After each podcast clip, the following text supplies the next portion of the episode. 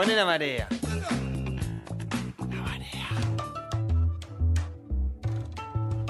Seguimos con este programa de la marea, son las 5 y 25 de la tarde, queda un rato, como siempre digo, se ha pasado muy rápido, pero ahora vamos a hablar de un tema bastante interesante y sobre todo necesario de traer este programa, porque este miércoles la Asamblea General de las Naciones Unidas se pronunció contra el bloqueo económico de Estados Unidos hacia Cuba. Eh, claramente es la vez 29 que esto sucede y eso no cambia, y vamos a estar profundizando acerca de esto, pero al margen de eso es una ocasión muy importante para hablar acerca de este bloqueo y por eso lo vamos a estar hablando en el bloque de derechos humanos con Agus Flores y Sol Castillo, quien va a arrancar introduciéndonos en el tema.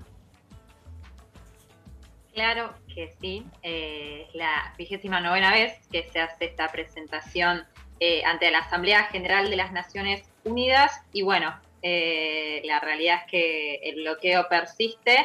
Eh, y bueno, esta, esta vez, como viene sucediendo hace 29 veces, el mundo se declara en contra del bloqueo, ¿no? Un bloqueo económico, financiero, comercial, mediático, político y cultural eh, el miércoles fue esta asamblea en la que, bueno, 184 votos a favor eh, contra del bloqueo. Hubo dos votos en contra de, sorpresa, Estados Unidos y el Estado terrorista de Israel, eh, gran aliado del imperio yanqui. Y hubo tres abstenciones de Colombia, Ucrania y los Emiratos Árabes Unidos. ahí no, no, nos parecía interesante traer la voz del eterno eh, y siempre presente Fidel Castro, eh, describiendo un poco qué es este bloqueo que ya lleva unas cuantas décadas asfixiando y tratando de derribar una revolución que hoy se sigue sosteniendo en pie.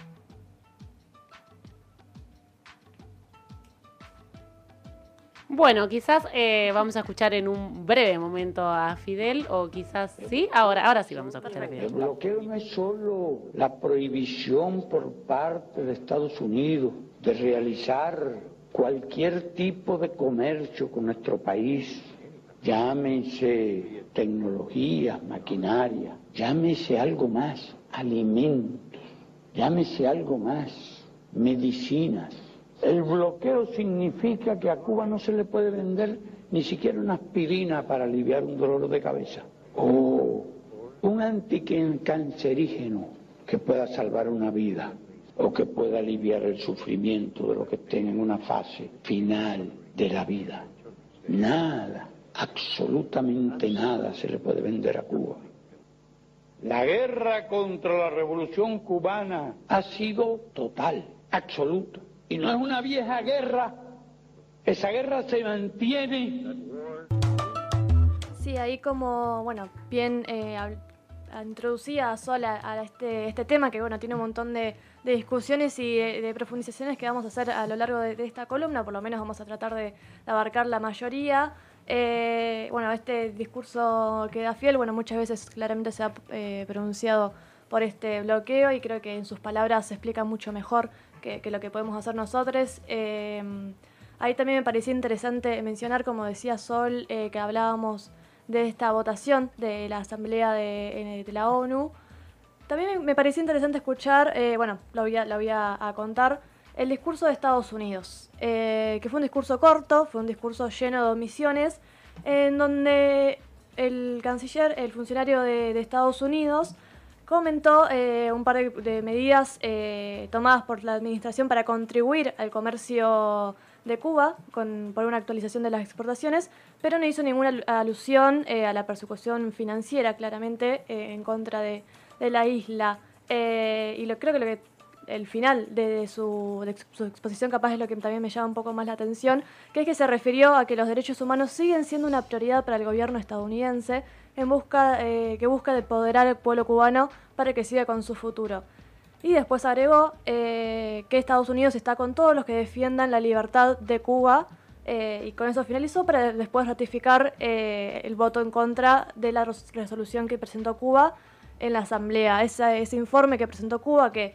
casi todos los países de la Asamblea votaron a favor, Es un informe donde muestra eh, las pérdidas eh, monetarias, las pérdidas financieras de eh, los últimos periodos de este año y del año pasado sobre nada, las consecuencias de este bloqueo explícitas en números, que igual se viene dando desde que se planteó,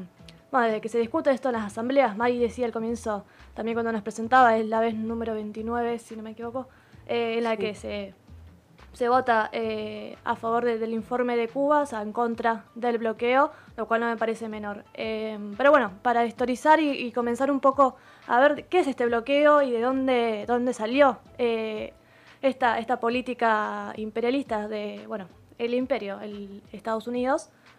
Esto comenzó en 1958, donde se aplicó el primer bloqueo por la venta de armas durante la dictadura de Fulgencio Batista que bueno, claramente en ese contexto de plena revolución cubana, eh, donde el pueblo básicamente se rebeló en contra de la, de la dictadura y de todo el imperialismo, eh, y que bueno, luego venció, eh, ahí es cuando empezaron a surgir estas políticas,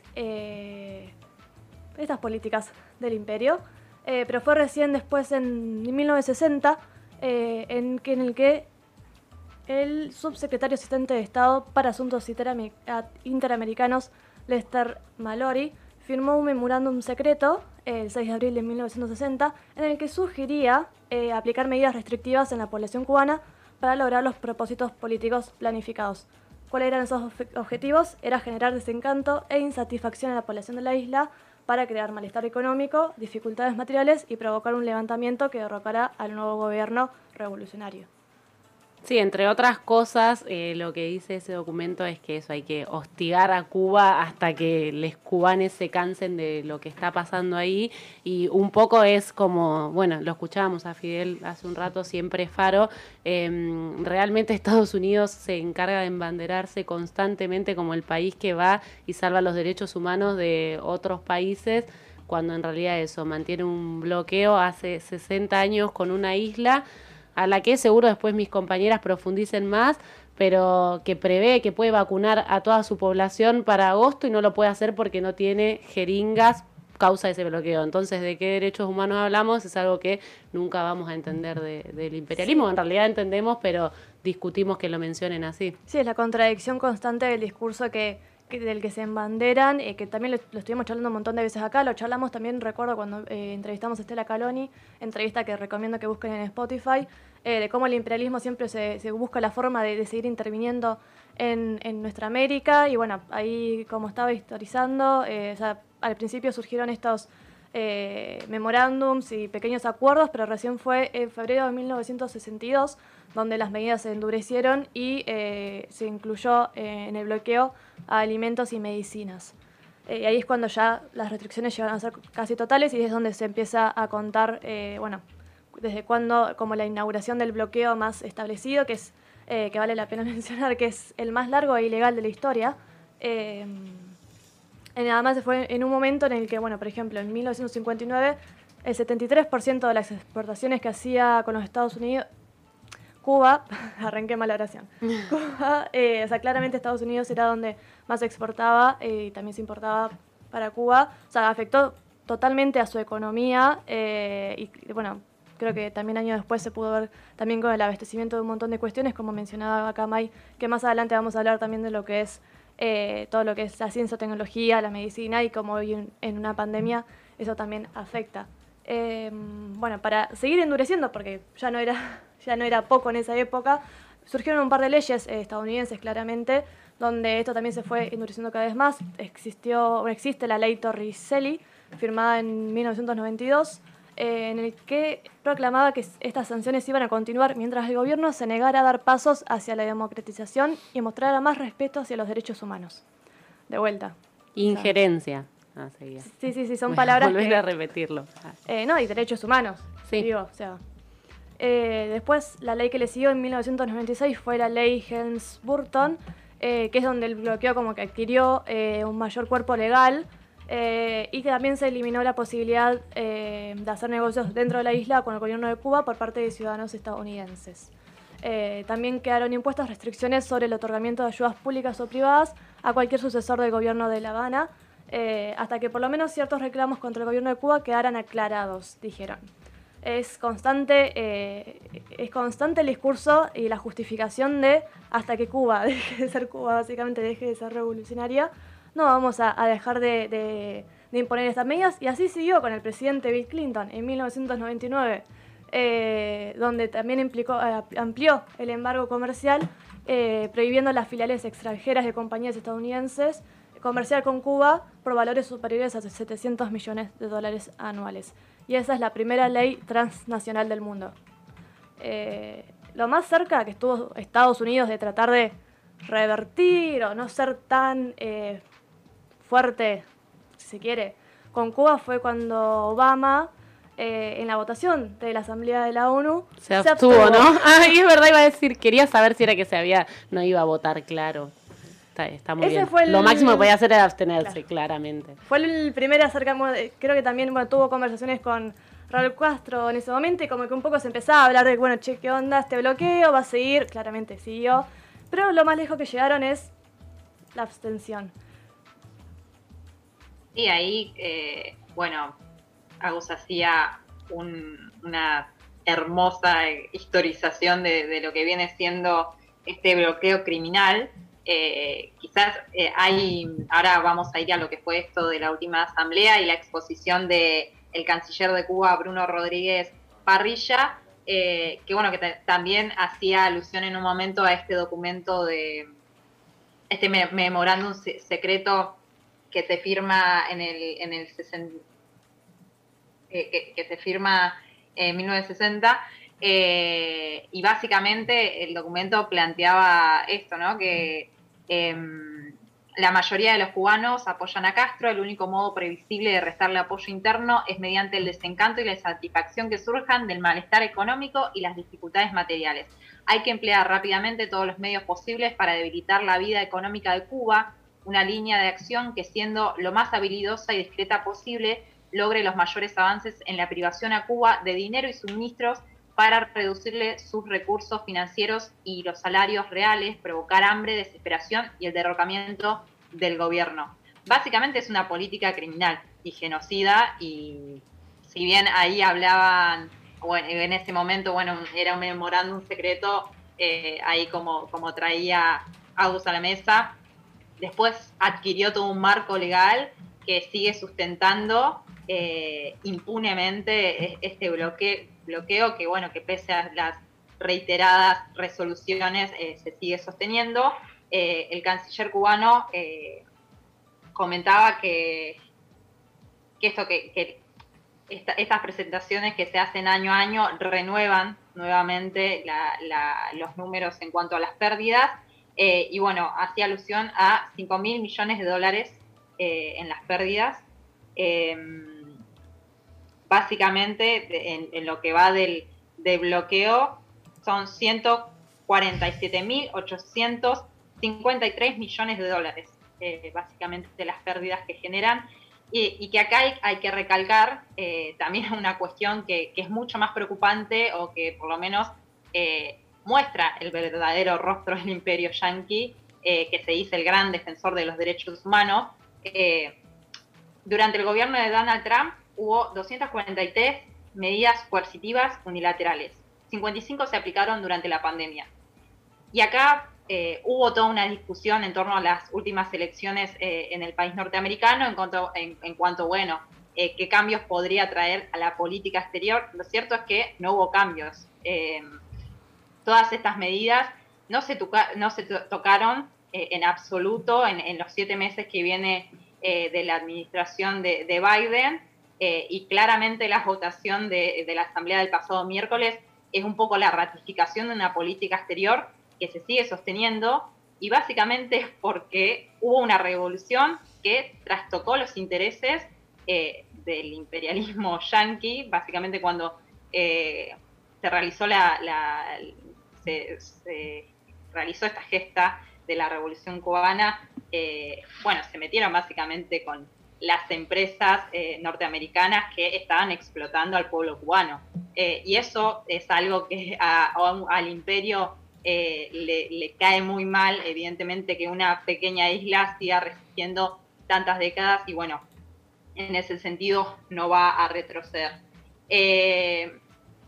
Con esto nos parecía también interesante eh, ir a, bueno, escuchar al canciller Bruno Rodríguez Parrilla haciendo una exposición sobre esto.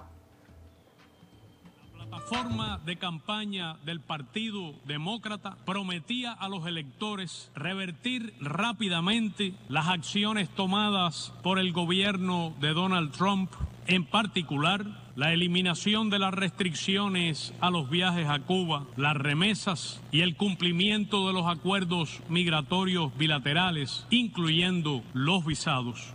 Está demostrado que una amplia mayoría de los estadounidenses apoya el levantamiento del bloqueo y su libertad de viajar a la isla y que los cubanos que viven en este país desean relaciones normales y bienestar para sus familias. Algunos culpan de esta perniciosa inercia a las ambiciones electorales asociadas a la Florida o a los equilibrios nada transparentes de las élites políticas y legislativas en Washington. ¿Qué pensarán de lo que ocurre quienes votaron por el presidente Joseph Biden? El bloqueo es una violación masiva flagrante y sistemática de los derechos humanos de todo el pueblo de Cuba, que a tenor del artículo 2, inciso C de la Convención de Ginebra de 1948, constituye un acto de genocidio.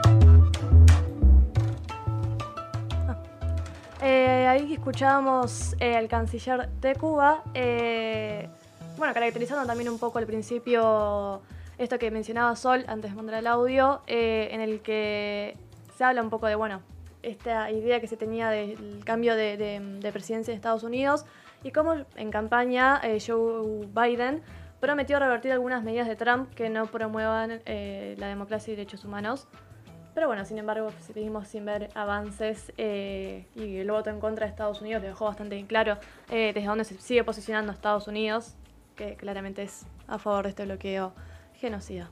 Sí, en, ese marco, para, agregar, creo que como análisis eh, sería una derrota política para el imperialismo eh, asumir que eh, se levante el bloqueo, ¿sí? no solamente por la cantidad de tiempo que lleva este bloqueo, por la cantidad de recursos políticos y de presión política que ha hecho el imperialismo norteamericano y sus aliados internacionales para mantener este, este bloqueo y como bien decían las compañeras, ir em, creciendo en las distintas eh, restricciones. Eh, pero además me parece que es algo em, muy propio de cómo se ejerce eh, o, cómo se desarrolla el poder imperial. ¿Qué es esto em, de criticar un modelo distinto de organización social, de producción, de desarrollo sostenido? Y yo siempre lo comparo que esto sería como eh,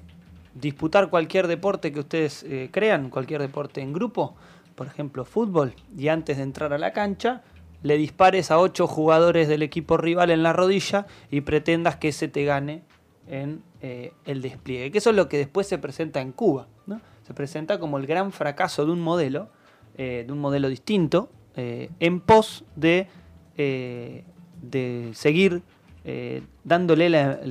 una, envergadura de superioridad al capitalismo como sistema único e indiscutido. Digo que ahí, eh, si se levanta el bloqueo a Cuba, lo siguiente que se discute son las bases del sistema capitalista, porque lo siguiente que se discute es cómo un modelo distinto no solamente puede sobrevivir en el mundo, sino además cómo puede garantizar distintos niveles de vida, porque si Cuba, con este nivel de bloqueo, pudo garantizar niveles de vida que ningún país capitalista en el mundo lo puede realizar, imaginémonos con todos los instrumentos al alcance. Sí, totalmente. Eh, creo que esa bueno, es, la discusión y que también se ve plasmado en un montón de situaciones eh, que bueno, también nos interesaba eh, mencionar con Sol, que también es